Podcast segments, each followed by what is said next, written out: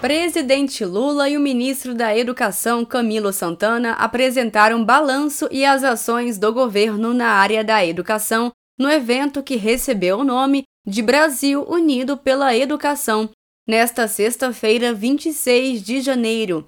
Santana explicou que a reestruturação do Ministério da Educação começou com a recomposição orçamentária para a área a partir da aprovação da PEC da Transição, promulgada pelo Congresso Nacional em dezembro de 2022, além de ressaltar a recriação de secretarias fundamentais para o MEC.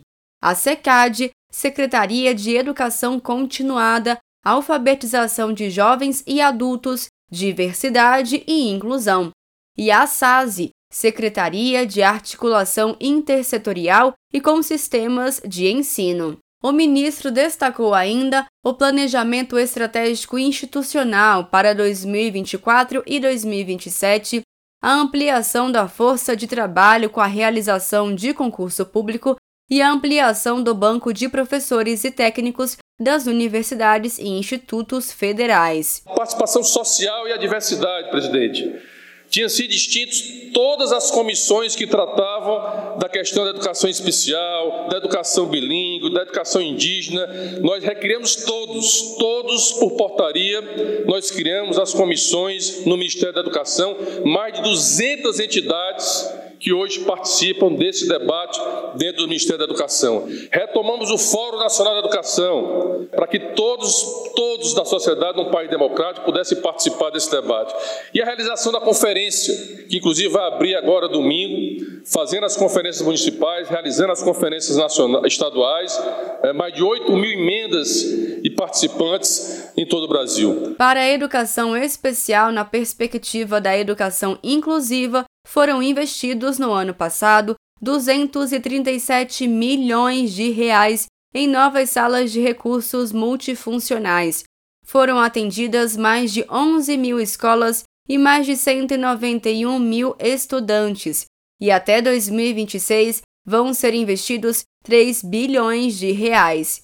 Nós queremos uma educação que todos tenham acesso, ressaltou o ministro da Educação, Camilo Santana. Nós queremos uma educação que todos tenham acesso, que todos permaneçam na escola e que tenha qualidade na aprendizagem desses alunos do nosso país. Uma educação que também seja com equidade, com diversidade, com inclusão. Esse é um desafio enorme do, do Brasil, porque nós sabemos as desigualdades entre negros e brancos, de indígenas, de quilombolas, de pessoas com deficiência na educação pública brasileira. Então, educação sem deixar ninguém para trás, esse é o grande compromisso do Ministério da Educação. Na ocasião, o presidente Lula assinou decreto que regulamenta a poupança do ensino médio, o chamado pé de meia dos alunos de baixa renda. Cada estudante receberá R$ 9.200 para continuar os estudos com tranquilidade, o foco do programa é nos inscritos do cadastro único e com frequência de no mínimo 80%. No ato da matrícula no início do ano letivo, o estudante do ensino médio receberá em sua conta poupança 200 reais. Além disso, a comprovação de frequência dará direito ao recebimento de 1,8 mil por ano, em nove parcelas de 200 reais, totalizando 2 mil reais no ano letivo.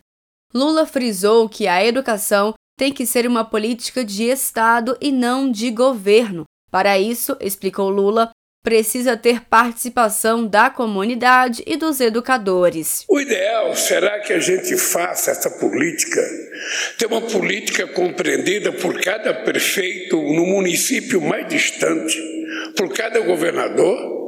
Eu vi e, e, falei com o companheiro Camilo, eu assisti um dia desse no canal de televisão, uma entrevista com alguns prefeitos falando sobre educação de tempo integral.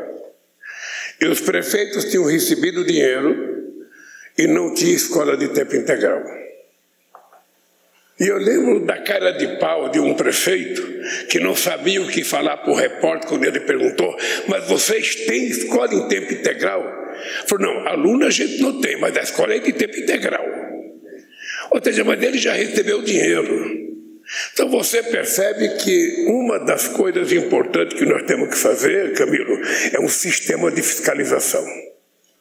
Cada companheiro governador, independentemente do partido a que ele pertence, cada prefeito ou prefeita dessa cidade tem que ter em conta que nós vamos fiscalizar seriamente esse programa. Para saber quais ações e investimentos foram realizados em sua cidade, acesse a plataforma Comunica BR, da Secretaria de Comunicação Social da Presidência da República. Acesse o site gov.br barra comunicabr. Lá, você confere o Brasil em números, dados e ações. O ministro-chefe da Secretaria de Comunicação Social, Paulo Pimenta, disse que o Comunica BR é a maior plataforma de transparência e fiscalização da aplicação do dinheiro público. Todas as informações a respeito dos investimentos na sua cidade ou no seu estado estão disponíveis no Comunica BR. Vai poder lá o deputado, o vereador visitar, ver o andamento da obra e todos os meses vai ter o valor repassado de recurso do governo federal.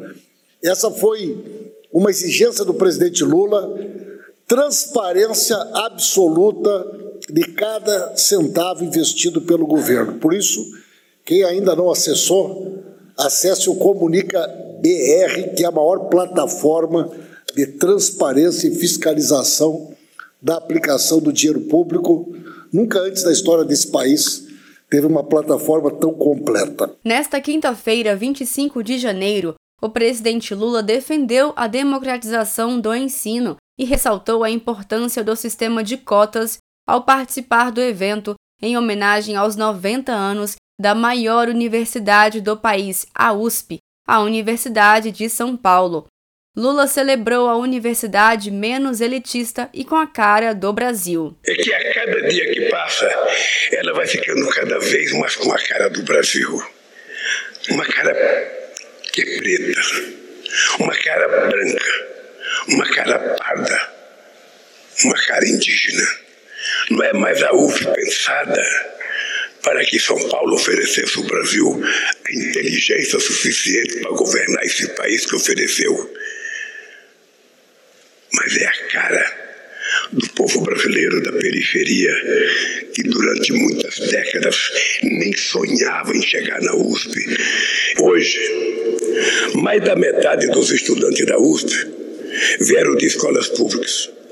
Isso significa que, desde sua adesão ao sistema de cotas, a USP está mostrando que, para fazer parte do chamado berço do conhecimento, não é preciso ter nascido em berço de ouro. É preciso, sim, muito esforço individual. Mas só o esforço não basta. É preciso agarrar com todas as forças as oportunidades que o governo oferece à parcela menos favorecida da juventude brasileira.